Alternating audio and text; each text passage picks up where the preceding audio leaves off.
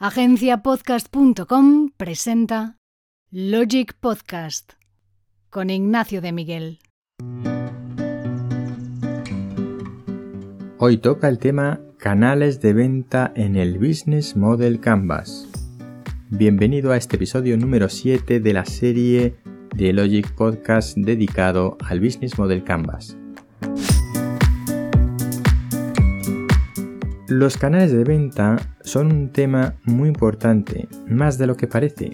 Casi todo el mundo piensa que tiene que vender de forma directa en un mundo tan digitalizado como, el actual, vender por Internet como canal principal y ahí se quedan tranquilos. Sin embargo, si partimos de esa premisa como nuestro principal y único canal de venta Internet y ya está, podemos cometer un error. Parémonos a pensar en los siguientes canales de venta.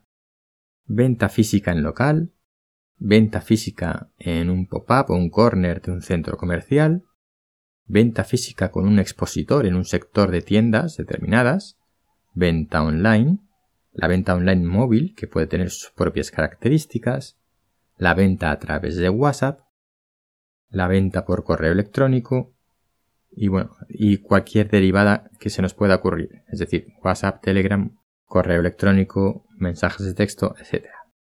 Ahora piensa en las posibilidades de cruce entre unos canales de venta y otros. La globalización significa también multicanalidad, es decir, ahora podemos y debemos llegar a nuestros clientes a través de varios canales de manera simultánea, porque no sabemos por cuál de ellos nos va a comprar finalmente.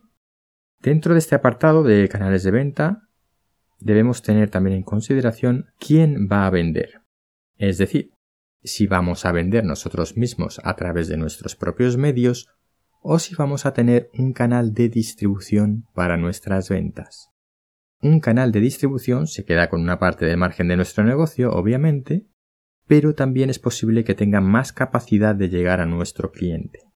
En este punto conectamos con la política de fijación de precios, aunque ese es un tema que no toca hoy pero aprovecho para indicar que nuestros precios deberían poder aguantar la reducción correspondiente a una comisión por ventas de un intermediario, personal comercial con un variable o un distribuidor que vende nuestros productos o servicios. Al final, en el precio de nuestro producto o servicio hay una parte que corresponde al gasto que tenemos que hacer para captar al cliente. Ese gasto es el equivalente al porcentaje que se puede llevar un intermediario o un canal de distribución. Así que resumiendo, en canales de venta consideramos dos cuestiones. ¿Quién vende? Nosotros o con un distribuidor. ¿Y qué medios utilizamos para la venta? Disponer de un distribuidor no implica que no podamos realizar ventas de forma directa. Ahora bien, el distribuidor querrá conocer nuestra política de precios al respecto para que no le hagamos la competencia a nosotros mismos de forma directa. Así que cuidado con este tema.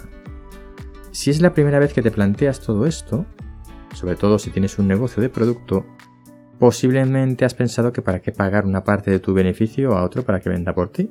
Pero ya he comentado que en el fondo lo que le estás pagando al tercero para que venda por ti es lo que te tienes que gastar tú en conseguir una venta, así que da igual. El gasto lo tienes que hacer de todas formas. Aparte que si vas muy justo de margen y no, que no tanto como que no te permite tener un canal de venta de distribución, algo falla en tu política de precios o en, tu, en el valor de tu producto, etc. Un distribuidor va a llegar más lejos y a más clientes que tú solo. En mi opinión, lo ideal sería siempre tener un distribuidor que venda por nosotros. Ten en cuenta que además un distribuidor, como concepto, solo gana si vende, para ti no debería tener costes fijos apenas. Sí es verdad que hay que tener en cuenta que cuando consideramos la venta a través de un canal de distribución, este canal no puede canibalizarnos, al igual que nosotros no podemos hacer una política, una competencia desleal en cuanto a política de precios con ese canal de distribución, tampoco es bueno que ese canal nos canibalice las ventas. Así que como ves, este cuadrante es más importante de lo que podría parecer. Te dejo con tus canales de venta y te espero en el próximo artículo de la serie en el que hablaré de la relación con el cliente.